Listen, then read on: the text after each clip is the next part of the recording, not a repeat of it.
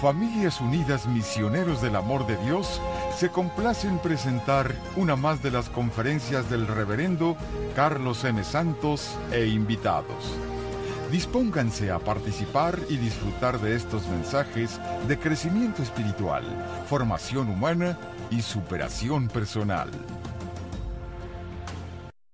Padre hermoso y Padre de amor y de bondad, estamos aquí este día porque nos amas, porque nos has llamado a reunirnos en tu casa, en tu presencia. Estamos en este día, Señor, con alegría en el corazón porque una vez más nos has demostrado que te preocupas por cada uno de nosotros. Gracias, Señor. Perdónanos, Señor, por las veces en que te hemos fallado, por las veces en que nos hemos separado de ti, por las veces en que nos hemos preocupado más por las cosas del mundo que de las tuyas. Perdónanos, Señor, por las veces en que hemos confiado más en nuestras fuerzas que en tu poder. Danos tu gracia esta noche, Señor. Danos tu espíritu para que podamos convertirnos esta noche a tu vida, a tu presencia, para que podamos esta noche estar dispuestos a recibirte y nos llenes de tu luz, nos llenes de tu sabiduría, nos llenes de tu amor, de tu ternura. Ven a nosotros, Señor, te lo pedimos, porque te necesitamos y sabemos que nos escuchas con amor también. Madre Santísima, a tus plantas, a tus pies nos postramos, besamos tus pies, Madre, y pedimos tu intercesión para que nos alcances el Espíritu Santo. te decimos todos juntos, Madre, Dios te salve María, llena eres de gracia, el Señor es contigo, bendita eres entre todas las mujeres, y bendito es el fruto de tu vientre Jesús. Santa María, Madre de Dios, ruega Madre por nosotros los pecadores, ahora y en la hora de nuestra muerte. Amén. En el nombre del Padre, y del Hijo, y del Espíritu Santo. Amén. Pueden sentarse.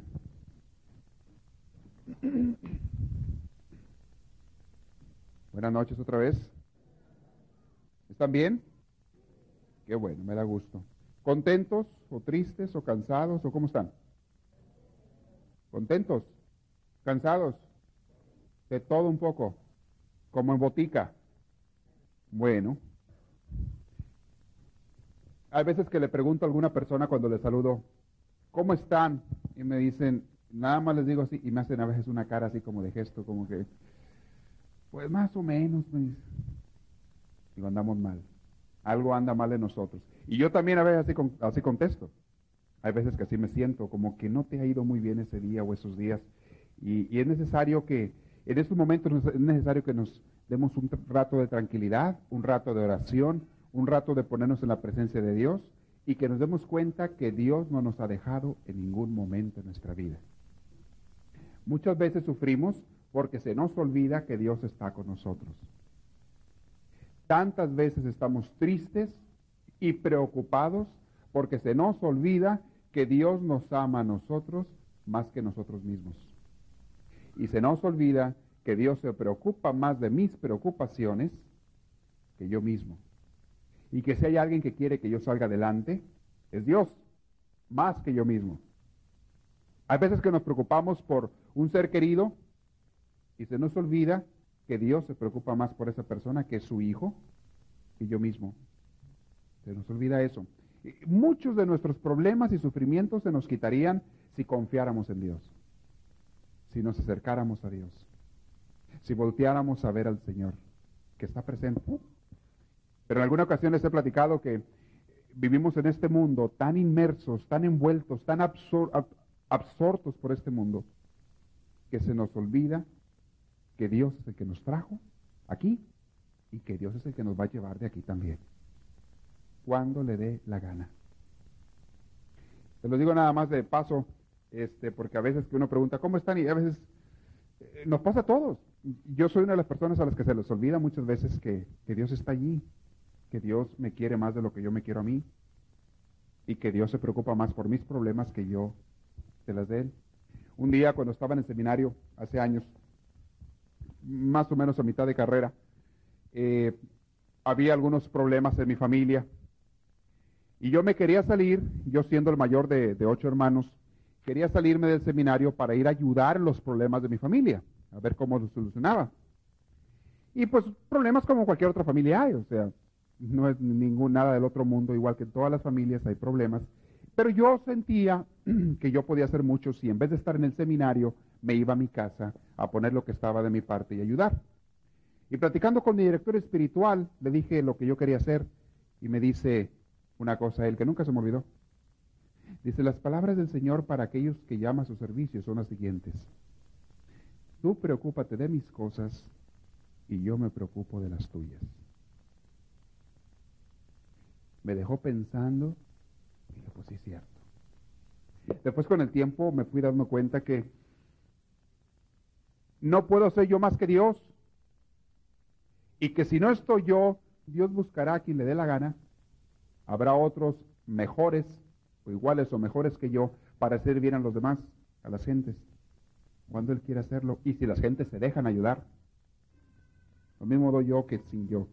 El que importa es Dios. Pero bueno, quería nada más mencionarlo de paso. Hoy les voy a leer un cuento. En las pláticas de los viernes voy a comenzar una serie de, eh, pues de los mismos cuentos que les he leído, que van tratando diferentes temas. El cuento de hoy habla sobre la educación y en concreto educación de los hijos. Ah, son cuentos que ya los conocen son para meditar y reflexionar y pensar bastante. A primera vista no lo entiendo uno el cuento. Yo no lo entiendo la primera vez que lo leo. Siempre tengo que leerlo por lo menos otra vez y a veces tres veces para más o menos pescar la idea. Y si vuelvo a leer el cuento dentro de un mes, encuentro otra idea. Son cuentos muy profundos, muy sabios, muy llenos de, muy llenos de sabiduría. Dice así el cuento. La familia tomó asiento en el restaurante para cenar. Llegó la mesera, tomó nota de lo que deseaban los adultos y luego se dirigió al niño de siete años. ¿Y tú qué vas a tomar? le preguntó. El niño miró con timidez en torno a la mesa, a los que estaban allí sentados, y dijo, me gustaría un hot dog. Antes de que la camarera o mesera tuviera tiempo de escribirlo, intervino la mamá. Nada de hot dogs. Tráigale un filete con puré de papas y zanahorias. La mesera hizo como que no la había oído y le preguntó al niño, ¿cómo quieres el hot dog? ¿Con ketchup o con mostaza? El niño dijo, con ketchup. Muy bien, vuelvo en un minuto, dijo la, la mesera, dirigiéndose hacia la cocina. Cuando la mesera se había retirado, hubo unos instantes de silencio producido por el asombro. Al fin, el niño miró a todos los presentes, sus papás y hermanos, y exclamó, ¿qué les parece? Ella piensa que yo soy de veras. Dice una meditación después del cuento, que es casi otro cuento. Dice así. ¿Cómo están tus hijos? Uy, los dos están estupendamente bien, gracias. Bueno, ¿y qué edad tienen tus hijos? Bueno, dice la mamá, el médico tiene tres años y el abogado tiene cinco.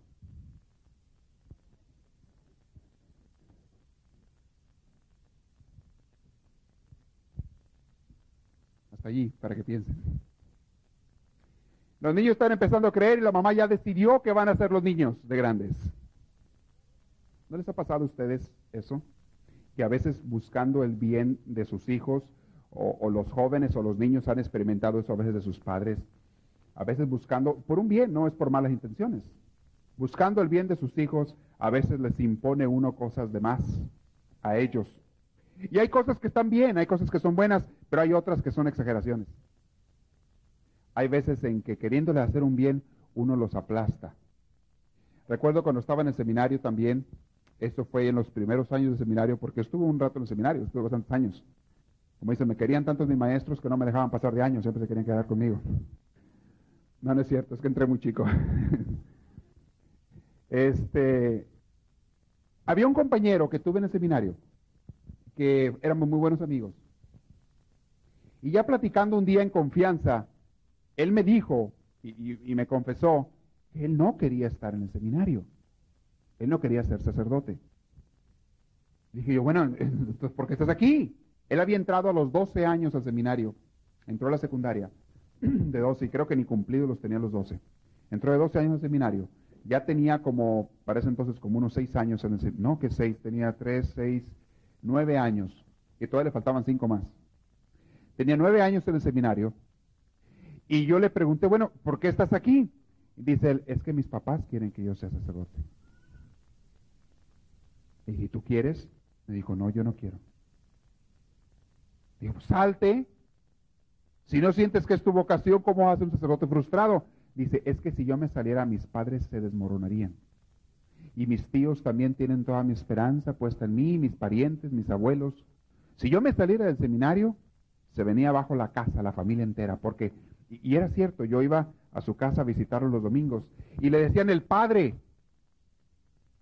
Estaba él todavía, pues chico, de unos, tenía unos 19 años de edad, ya era el padre porque él iba a ser el padre de la familia. Y era el orgullo, a donde quiera que iban lo presentaban como el, el padre de la familia que se va a ordenar en tal año.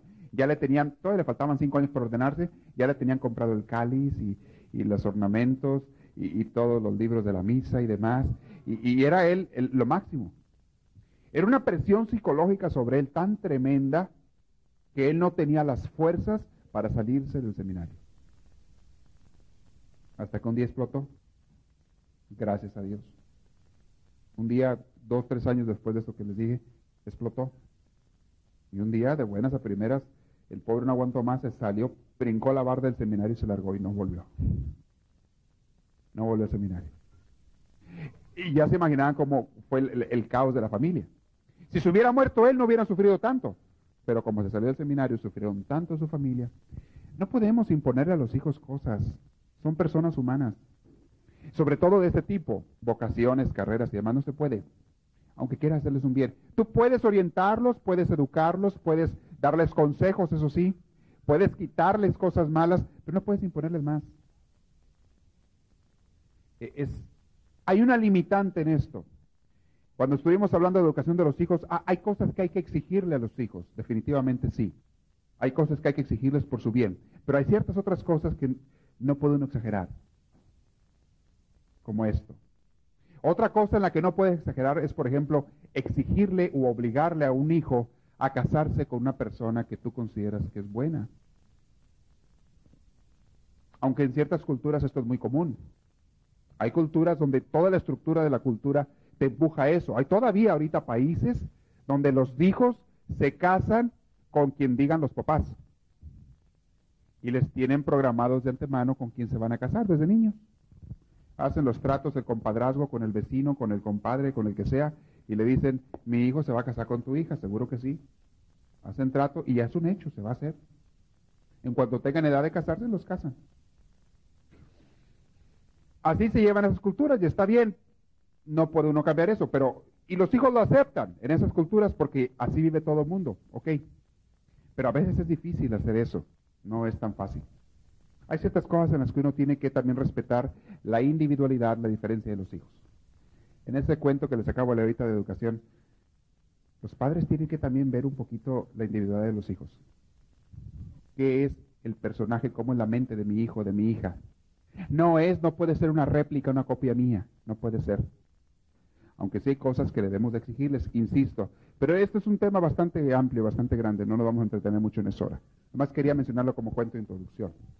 Hoy les quiero hablar de algo y en esta plática vamos a participar un poquito porque lo voy a hacer pensar un poquito y quiero que ustedes participen en un momento dado.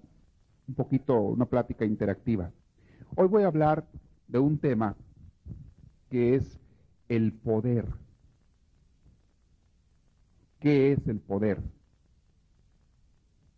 No consulté el diccionario, quería hacerlo, pero no lo consulté sobre cuál es la definición que da el diccionario sobre el, poder. Pero yo más o menos compuse una definición, entre tantas otras que puede haber, de lo que es poder. El poder es la capacidad o la habilidad de afectar o de mover a otra persona o cosa, o alguien o algo, o uno mismo en un momento dado. Pero es la capacidad de afectar. Y afectar puede ser positivamente o negativamente, para bien o para mal. El poder es la capacidad de afectar a otras personas. Vamos a concentrarnos hoy en personas, no cosas, en personas. Dios es la máxima fuente del poder. Nadie más que Dios tiene el poder. Y dice el Salmo 98, muy bonito en la Biblia. Dice, Dios tiene el poder. Y el poder lo usa también, dice otro salmo, el Dios usa su poder para salvarnos. Dios usa su poder para beneficiarnos. Dios usa su poder para nuestro bien. Pero no solamente tiene Dios poder, Dios nos ha dado también de su poder, nos ha compartido. El poder, entre otras cosas, nunca lo adquiere uno mismo, siempre es un regalo. Grábense esto.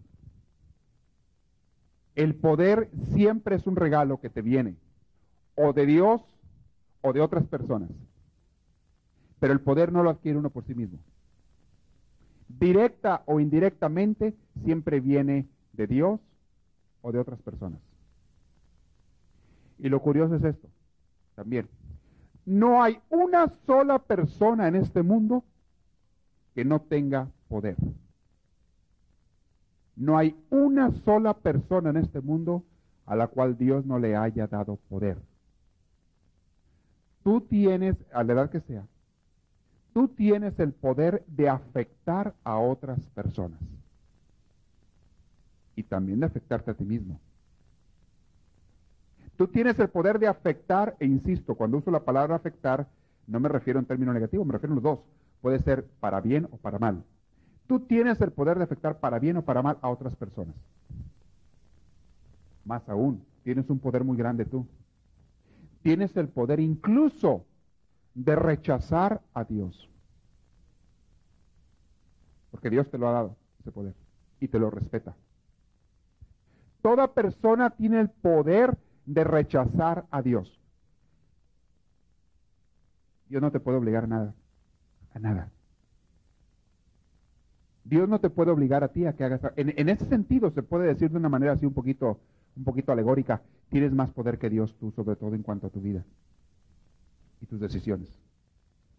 Tienes más poder tú que Dios, porque Dios te lo ha dado a ti, en cuanto a tu vida y tus decisiones y acciones tenemos poder.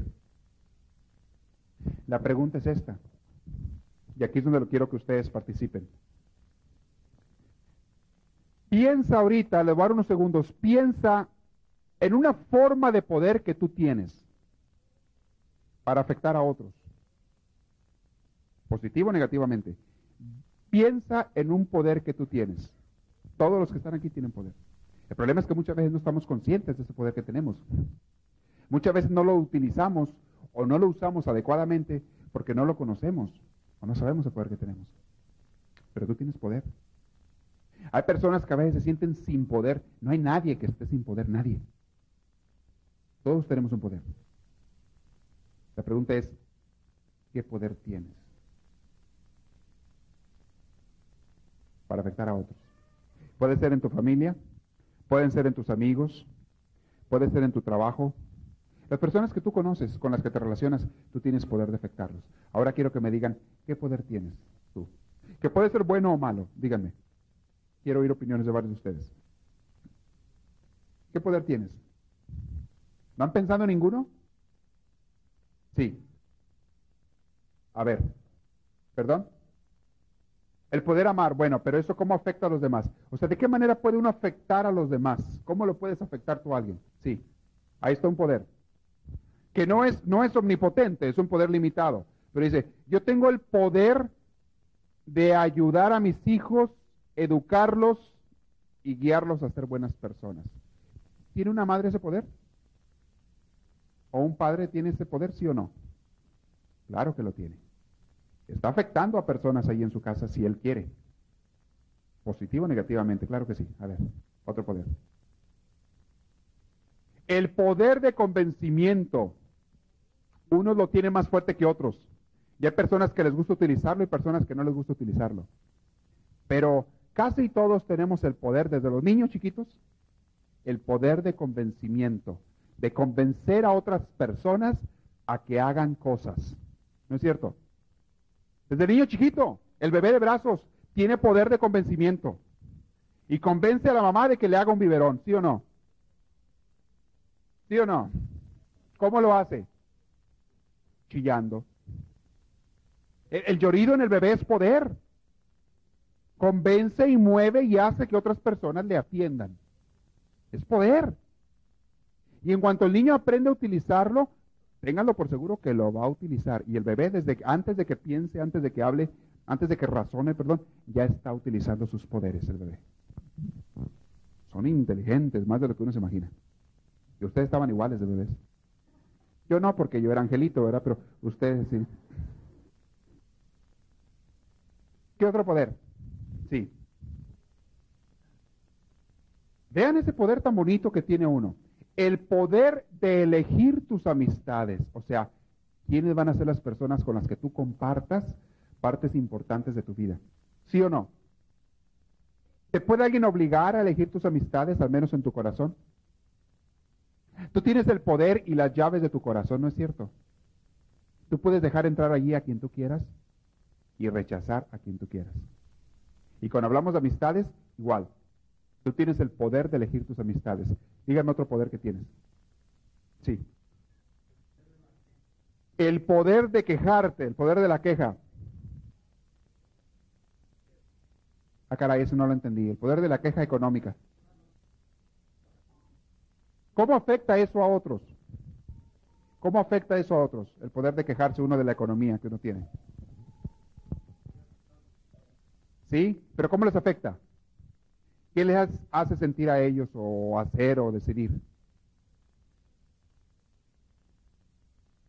Esa es la herramienta que uno hace, pero ¿cuál es el poder? ¿Qué es lo que uno hace en la otra persona? ¿Eh? Eso puede ser una, una cosa. Aburrirlos, enfermarlos, fastidiarlos. Tengo el poder de fastidiar a otras personas yo, ¿sí o no? Y hay unos que qué bien usan ese poder, ¿eh? Qué bien lo utilizan. Tengo el poder yo de fastidiar a otras personas. De muchas maneras. No, la, la queja es el más fácil de todos. Eh, es el más sencillo. Pero hay otras maneras de fastidiar gente. Ya hay personas que lo utilizan mucho ese poder. Y puedes hacerle su día amargo a alguien. ¿Tienes ese poder, sí o no? Pero también tienes el poder de hacerle su día feliz a otra persona. ¿Se habían dado cuenta de eso? Tienes poder. Tú puedes cambiarle el ánimo a otra persona. Este es un poder que mucha gente tiene y nunca utiliza o ni siquiera sabe que tiene. Es un poder que yo les invito, por favor, úsenlo. El bueno, no el malo. El de hacerle el bien a otra persona. Es increíble el bien que le puedes hacer a tu esposa o a tu esposo o a tu papá o a tu mamá, muchas veces con un abrazo y un beso o una palabra de cariño. Es increíble lo que le puedes hacer a esa persona. Y cuando aquella persona no está acostumbrada a recibir de ti eso, se va a destantear mucho, pero le va a gustar. Y hay personas que no saben agradecer, no saben expresar con palabras agradecimiento. No esperes agradecimiento, porque a lo mejor no te lo vas a saber decir, pero le vas a cambiar el día. A ver, dígame otro poder que tienes. Sí. Ese es un poder fabuloso, fabuloso, tremendo, inmenso. El poder de la sonrisa. ¿Sabían ustedes que con una sonrisa tú puedes cambiarle el ánimo a otra persona? Les voy a decir un estudio psicológico sobre la sonrisa también. La sonrisa te cambia el ánimo a ti mismo, la tuya, tu misma sonrisa te cambia el ánimo a ti mismo. Y hay unos ejercicios que te dan a veces algunos psicólogos donde te dicen, en la mañana cuando te levantes, sonríete aunque no tengas ganas. Aunque no tengas ganas. Aunque te levantes de pestes, echando pestes, tirando la almohadazo y zapatajos al marido, no le haces, sonríete. No sé qué, estaba leyendo un estudio, o, una, este, hace un tiempo estaba leyendo una revista sobre un artículo sobre esto. Los músculos de la cara, los músculos que mueven tu cara para sonreír, tienen un cierto poder y efecto en tu mente y en tu ánimo. Prueben ahorita, sonríanse ahorita aunque no tengan ganas. Sonríanse. A ver. Sonríanse y sientan aquí los músculos, lo que se siente, sonríanse. Hay gente que pasan semanas y meses y nunca se sonríe. Hay gente que tiene meses de no sonreír. ¿Y cómo te imaginas una persona de estas? ¿Como una persona feliz? Es una persona amargada. Y no estoy culpando ni mucho menos. Estoy diciendo esta persona se está perdiendo de una oportunidad tremenda en su vida de hacerse feliz a sí mismo y hacer feliz a los demás. Hay personas que nunca se ríen y cuando tú te sonríes te dicen, ¿de qué te ríes? ¿Estás tonto? ¿Estás tonto o qué tienes? ¿Qué tiene de chistoso la vida? Estás viendo cómo estamos de mal. Estás viendo cómo nos está yendo y tú te estás riendo. Y tú dile, precisamente por eso, porque es lo único que tengo, la sonrisa. No puedo solucionar nada, pero me río y me tranquilizo y, y me doy un poquito de alegría a mí. La sonrisa es un poder fenomenal que tiene la persona sobre los demás. Una simple sonrisa te cambia el día a, mí me cuesta mucho sonreírle a una persona que tiene cara de bulldog. Me cuesta mucho. Hay personas así. Hay personas que tienen cara de bulldog. Y lo he visto mucho en, en, ciertos trabajos que son muy tensos. Oficinas, negocios o trabajos que son tensos. Lo he visto mucho también a veces en hospitales. En algunos hospitales donde hay mucho trabajo de tensión. Lo he visto mucho en oficinas donde trabajan con criminales en la cárcel, por ejemplo. En la cárcel no ves sonreír a nadie. Lo he visto mucho en, estaciones de policía, departamentos de policía, donde los mismos policías sienten que su deber es tener cara de bulldogs. Sobre todo en estas ciudades grandes. Una vez este, fui a un funeral, eh, los primeros funerales que tuve, y llego yo al funeral y había pues hay una caravana de policías porque se había muerto no sé qué, no me acuerdo ni quién era, un político o algo de aquí del condado. Y, este, y fui a hacer el funeral, panteón, y, ya hicimos el funeral. Y, a la salida estaba ahí haciendo vaya a los policías porque ahí había pasado el féretro y no sé qué, por dónde había pasado y todo haciendo vaya. Y los saludos, buenos días, les sonrío. Y todos con cara de bulldog, nomás así mueven la cabeza para adelante, vamos a hablar. Pues no cambiaron su cara para nada. Que bueno, esto les pagan por no reír o qué. No, es como tratan con pura gente a veces no de la mejor. Ellos están acostumbrados a estar a la defensiva. Son personas que están a la defensiva. Hay ciudades, entre más grande la ciudad, y aquí a veces se está convirtiendo esto, entre más grande la ciudad, más agresiva se vuelve la gente. Y son personas que nunca sonríen. A veces que vas tú en el camión o en, en otra ciudad vas en el metro y todo mundo con su cara arrugada, fruncida y enojada. Y muchas veces porque van enojados y otra vez es un mecanismo de defensa para que nadie se les arrime. Es como una defensa para que nadie se les arrime y les vaya a hacer nada. Esto se da mucho también en, en, el... Ah, cómo me da risa mí esto. Cuando iba allá en los ranchos de México, iba a muchos ranchos yo a, a, evangelizar y a dar retiros y pláticas los fines de semana. Y había mucho hombre por allá, esos sombrerudos, botudos, así, bigotones. Machos, así, machos. Y mientras más fea tuvieran la cara ellos, más machos eran. Sí. Tenían que arrugar la cara. Había chamacos de, pues lo veías tú de 16 años, 15, ya, ya tenían aquí fruncido el ceño, aquí las arrugas en la cara, enojados, porque tenían que verse enojados. Si no, no eran hombres. Y te saludaban y, pues, buenos días. Y yo me reía. A veces me reía yo y se destanteaban todo porque no podía aguantarme la risa en su cara. Veía yo la falsedad o la, imitación, lo que trataban ellos de decir. Era una inseguridad tremenda psicológica de ellos que estaban tratando de demostrar una hombría de la cual no se sentían seguros. Es eso. Psicológicamente es eso. Cuando un hombre sabe que es hombre y se siente hombre, no tiene que hacer ningún gesto, ninguna arruga, ninguna, ni dejarse crecer ningún bigote, ni ningún pelo largo, ni ninguna, por eso ninguna arete, ni tatuajes, ni nada, para parecer que es hombre. Nunca. Es puro mecanismo de defensa para que le tengan miedo porque él mismo no se siente seguro de, de respeto. Pero bueno, la sonrisa es un poder tremendísimo. Úsenla con ustedes mismos para su bien y úsenla con otros. Y saben que no cuesta mucho la sonrisa. Cuando uno se acostumbra a usar la sonrisa, es algo maravilloso lo que cambias en otras personas. La gente te quiere más, la gente te busca más, la gente te aprecia, aun cuando haya cosas que no les guste de ti. ¿Saben quiénes son gente que sonríen mucho? ¿Saben quiénes? Los políticos. Buenos para la sonrisa. La bocota abierta, así, pero de oreja oreja. En la tele, en el, cuando están en entrevistas, cuando están así en fotografías, uy, la sonrisota. Sabía manejar sus gestos y se lo ganó. Cuando se metió a la política, fue gobernador de California, luego se lanzó a puestos políticos, llegó a ser el presidente de Estados Unidos por dos ocasiones consecutivas, desde hacía muchos años que no había un presidente que fuera reelegido dos veces. Muchísimos años. Y él fue elegido dos veces. Pero tenía una sonrisa él, o tiene, ahorita ya está el pobre un poquito grande, pero tenía una sonrisa él que, a todo mundo convencía, le dieron los votos, la gente le daba los votos. La sonrisa tiene un poder tremendo. A ver, otro poder que tienen ustedes. Sí, ese es para contigo mismo, sí, el poder de superarte. Tú tienes el poder de cambiarte a ti mismo si tú quieres. Si tú quieres, te puedes cambiar a ti mismo. Sí tienes ese poder, claro que sí. De superarte, sí.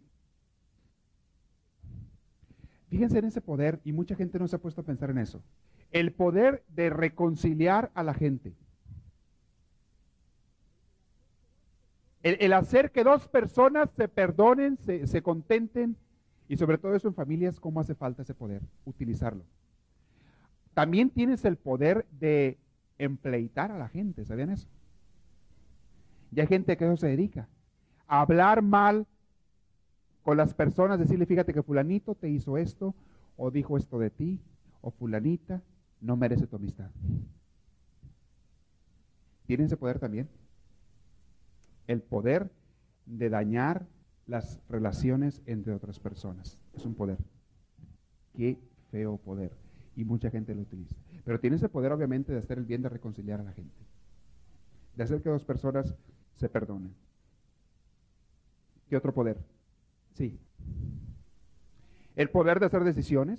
Tú tomas las decisiones en tu vida, claro que sí. Que te pueden afectar a ti o pueden afectar a otras personas. Claro que sí. ¿Alguien más decía? El poder del amor. Es el, el poder del amor, mis hermanos, iba a hablar de eso un poquito más yo, este, cambia vidas. Cambia vidas. Con amor tú puedes cambiar vidas, cambiar personas. El poder del amor es tremendo. Cuando tú, hay una película que, vi hace, hace, unos meses, que se la recomiendo. Muy sencilla, pero tan bonita y tiene un mensaje tan lindo. Se llama en inglés The Secret Garden, El Jardín Secreto. ¿Lo vio alguien de ustedes esa película? De un niño que está inválido en el castillo y otra niña que queda huérfana en la India, viene su prima, la traen a, vivir a Inglaterra. El tío la, pues, la acoge porque ella se queda sin padres allá en Inglaterra y se viene a vivir con ellos y esa niña cambia toda la familia, toda la familia que estaba bien por, bueno, era nomás el papá y el hijo, y un, chorro de servidumbre, cambia la familia totalmente. Hay un personaje en esa película, se los aconsejo, véanla. Un personaje que es una de las sirvientas de la casa. Una de las sirvientas de la casa es una niña como de unos 12, 13 años. Una muchachita. De 12, 13 años. Se llama Marta en la película.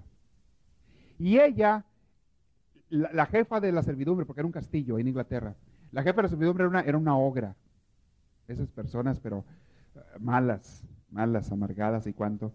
Y, el papá, él había quedado viudo y él estaba amargado totalmente desde que quedó viudo. Y a su hijo, que estaba supuestamente inválido, que está inválido, lo tenían ahí en la casa con toda la servidumbre del mundo el papá, pero el papá nunca lo iba a ver a su hijo. Y el hijo estaba en una cama ahí, él lo atendía a la servidumbre, lo bañaban y todo demás.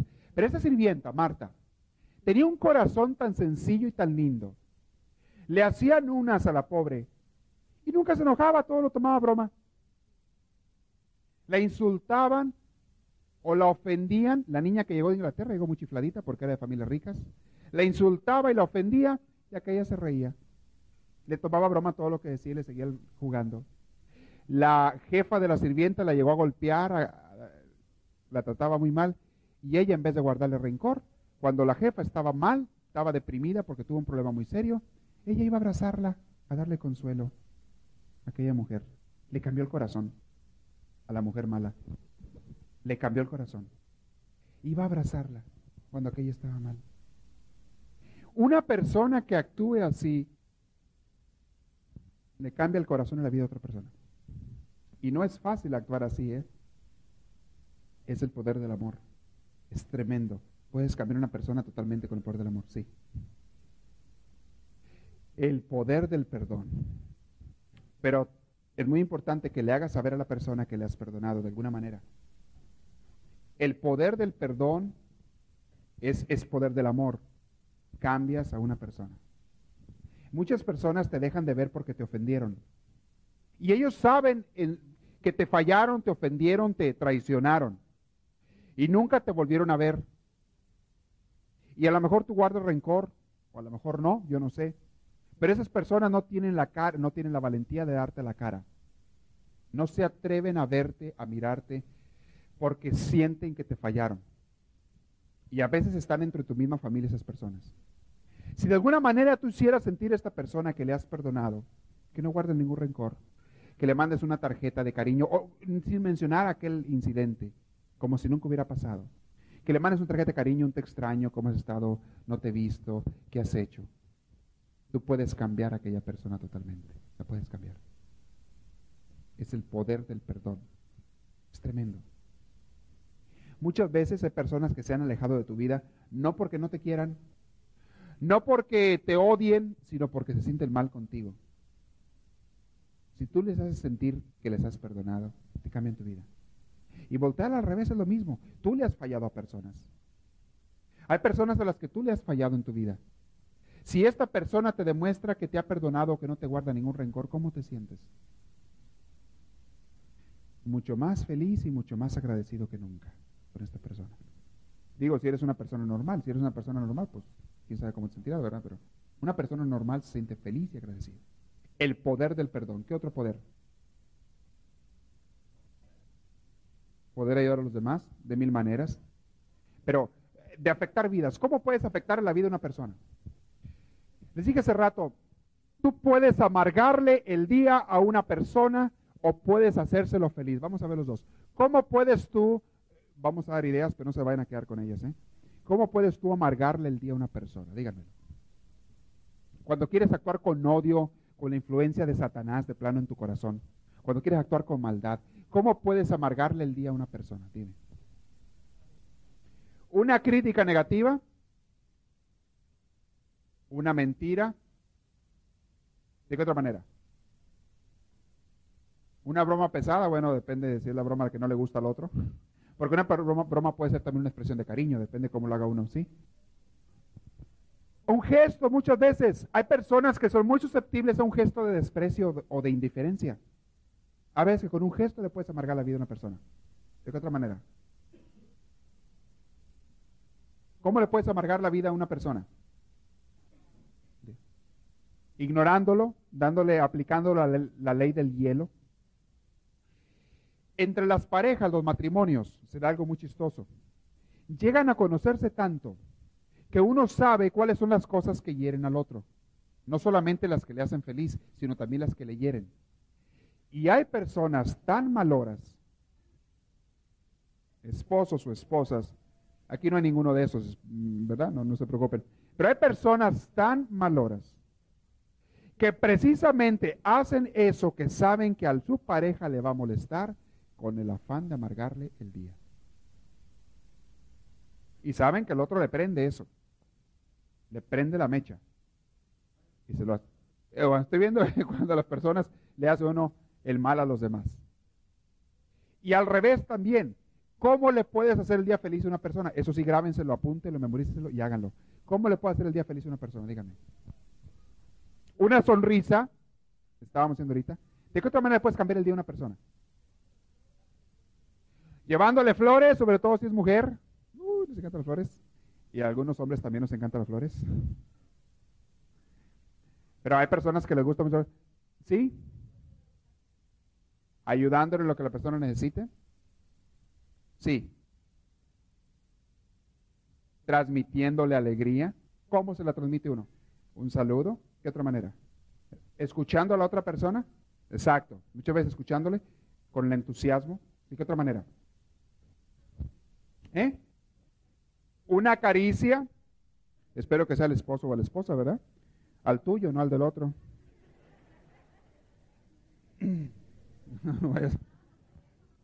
Una llamada por teléfono también, ¿sí?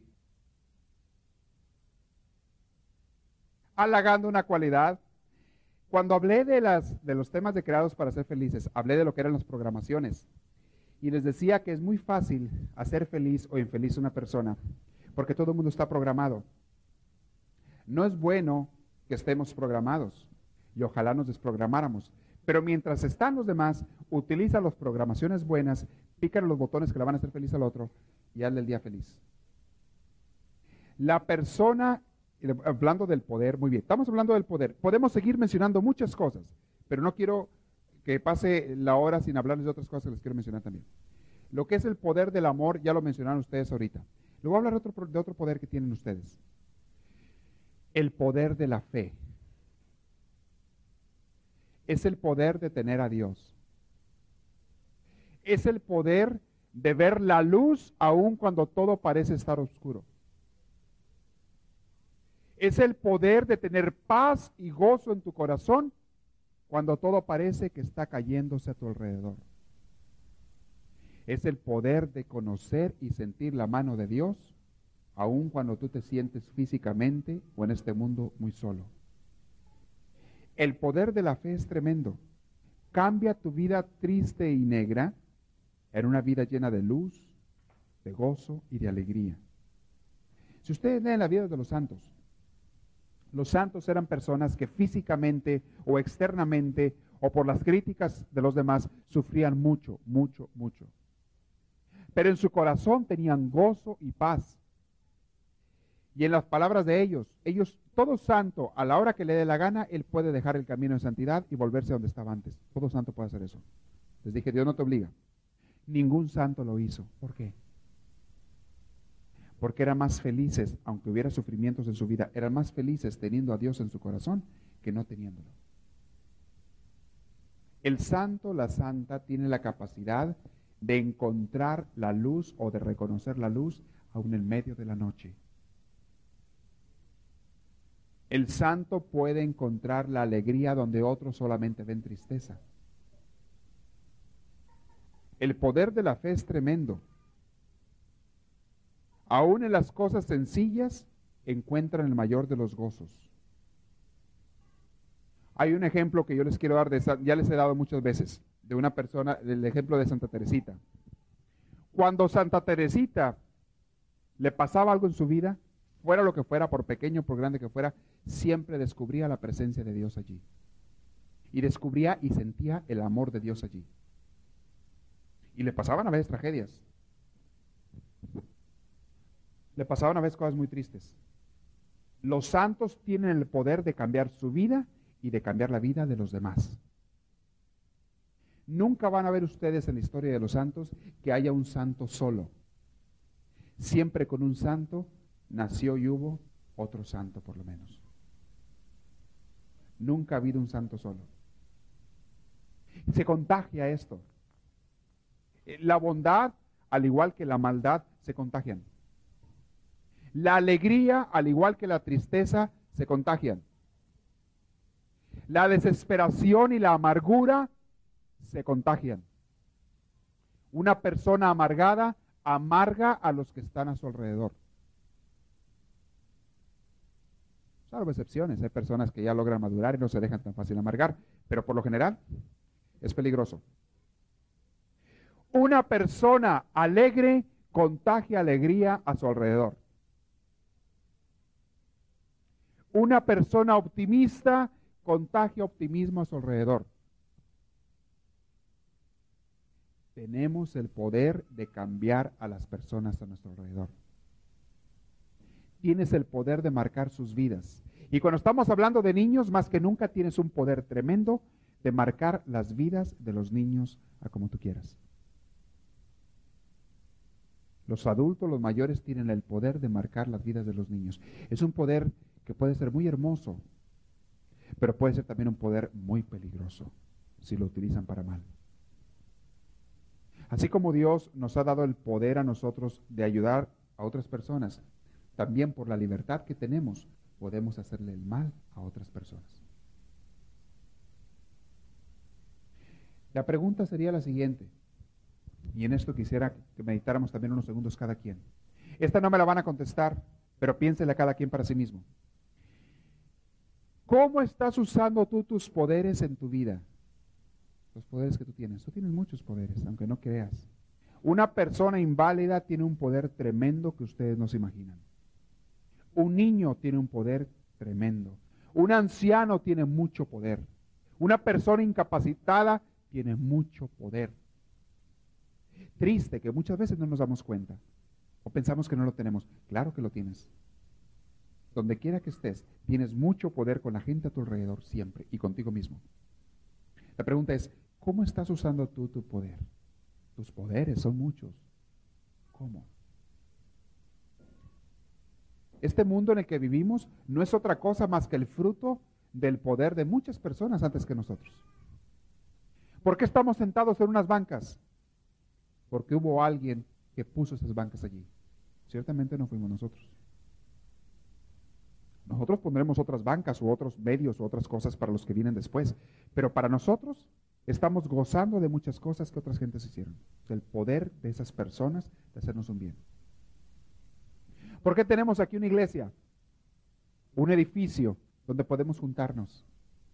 Porque otras personas hace 35 años utilizaron su poder que ellos tenían, que era desde lo económico hasta la mano de obra, el trabajo, sus esfuerzos, cada quien, porque no eran ricos los que hicieron esto. No eran ricos. Era gente normal, clase media y gente media baja. No eran ricos. ¿Por qué tenemos el gozo, podemos disfrutar de este edificio? Porque hubo personas que hicieron eso.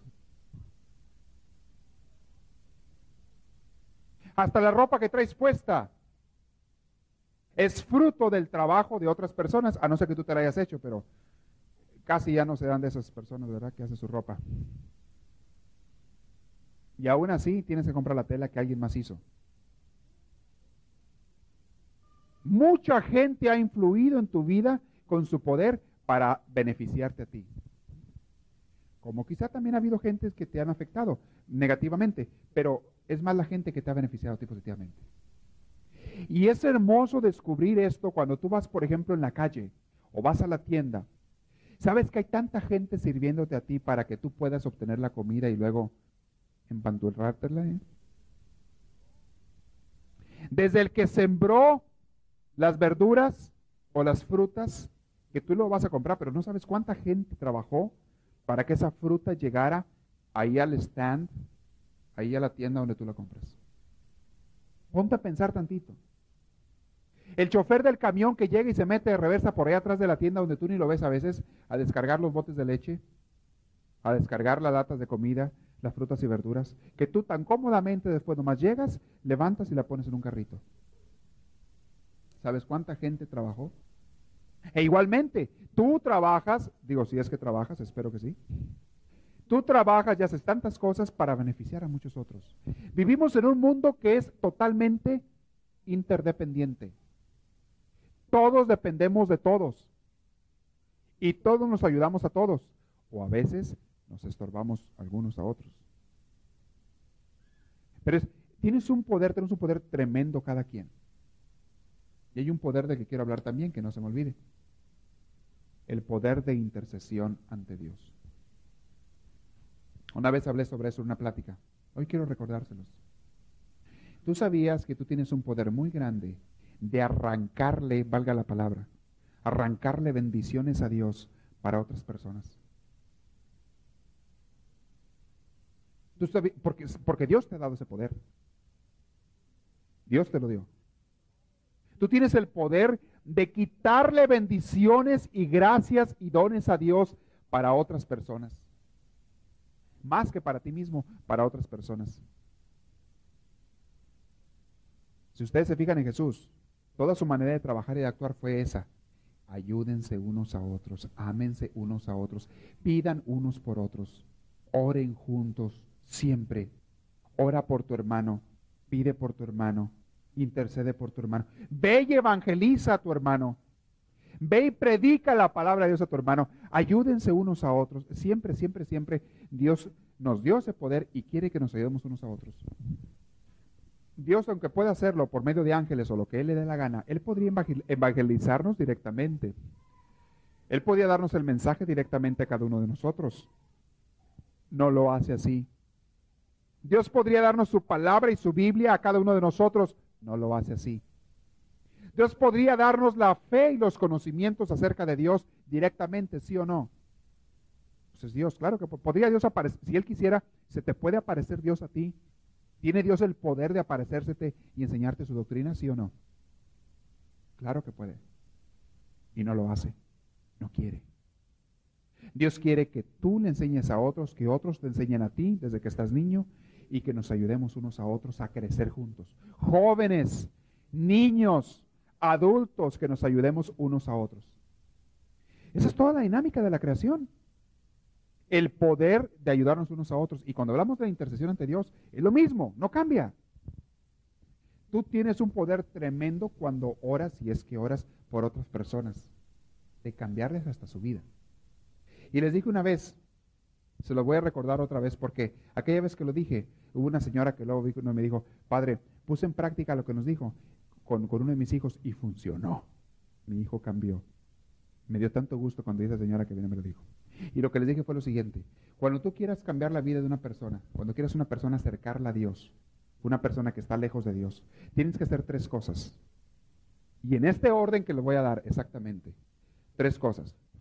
Número uno, hablarle a Dios de esa persona. O sea, orar por esa persona. Mucho. Número dos, ofrecer sacrificios por esa persona. Y sacrificios ahí van ayunos, abstinencias, dejar de comer esos dulces que te gustan, yo qué sé. Sacrificios de toda clase por esa persona. Cuando Dios ve que tú estás ofreciendo sacrificios por otro, Dios inmediatamente te escucha. Pero cuando Dios te ve que estás en la mesa comiendo y tragando y feliz de la vida y, dándote la buena vida y no quieres cambiar, ah, y le dices, Diosito, a propósito, ayuda a fulanito, ¿verdad? Ay, ay, acuérdate. Pues qué chiste, ¿verdad? Pero haz el sacrificio incluso de levantarte a orar a veces en medio de la noche. Haz el sacrificio, unos 20 minutos, o un poquito más temprano en la mañana, aunque ya te levantes temprano. Haz el sacrificio de orar y pedir por otra persona y Dios le arrancas las bendiciones a Dios. Es un poder que Dios te dio. Y tercero, el tercer paso es, ahora sí, háblale a esa persona de Dios. Invítale a un retiro, háblale del Señor y de su Evangelio, algo. Casi siempre queremos empezar al revés. Queremos inmediatamente ir a hablarle a las personas acerca de Dios, del bien que deben de hacer, del peligro de los males y demás. Queremos empezar al revés y por eso no funciona. Porque nosotros no tenemos el poder, el poder lo tiene Dios. Pues tenemos poder de arrancarle a Dios las gracias, pero directamente yo no puedo convertir a nadie. Es Dios el que puede convertir. Yo sí tengo el poder de arrancarle de Dios esa gracia, pero tengo que seguir este orden, el que les dije. Háblale primero a Dios de esa persona. Ora mucho por esa persona. Puede ser un familiar, puede ser un amigo, o puede ser una persona que tú nada más conoces de vista o a lo mejor alguien que ni conoces. Pero estás pidiendo por esa persona. Háblale a Dios de esa persona. Segundo, ¿cuál fue el segundo? ¿Cuál fue?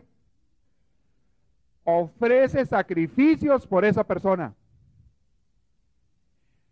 A Dios no le gusta vernos sufrir, no le gusta. Y por eso los sacrificios tienen tanto poder porque Dios no te quiere ver sufrir. Y cuando te ves sufrir, y más aún cuando es por amor, por ayudar a otra persona, Dios actúa inmediatamente. Ofrece sacrificios por esa persona. Y tercero, háblale ahora sí a esa persona acerca de Dios.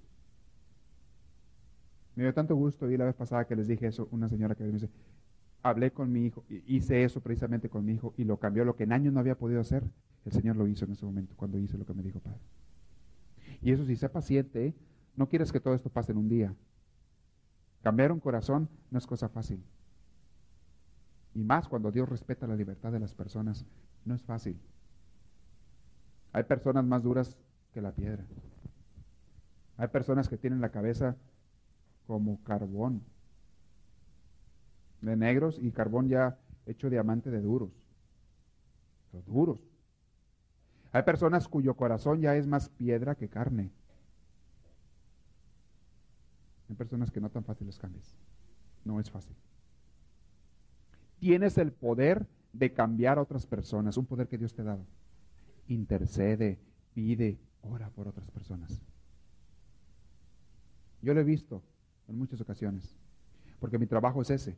Mi trabajo es pedir y orar por ustedes. Mi trabajo, mi vida, es eso. Pedir, orar, trabajar, ofrecer la vida por ustedes. Y la verdad que es un trabajo hermoso. Muy difícil a veces, pero hermoso.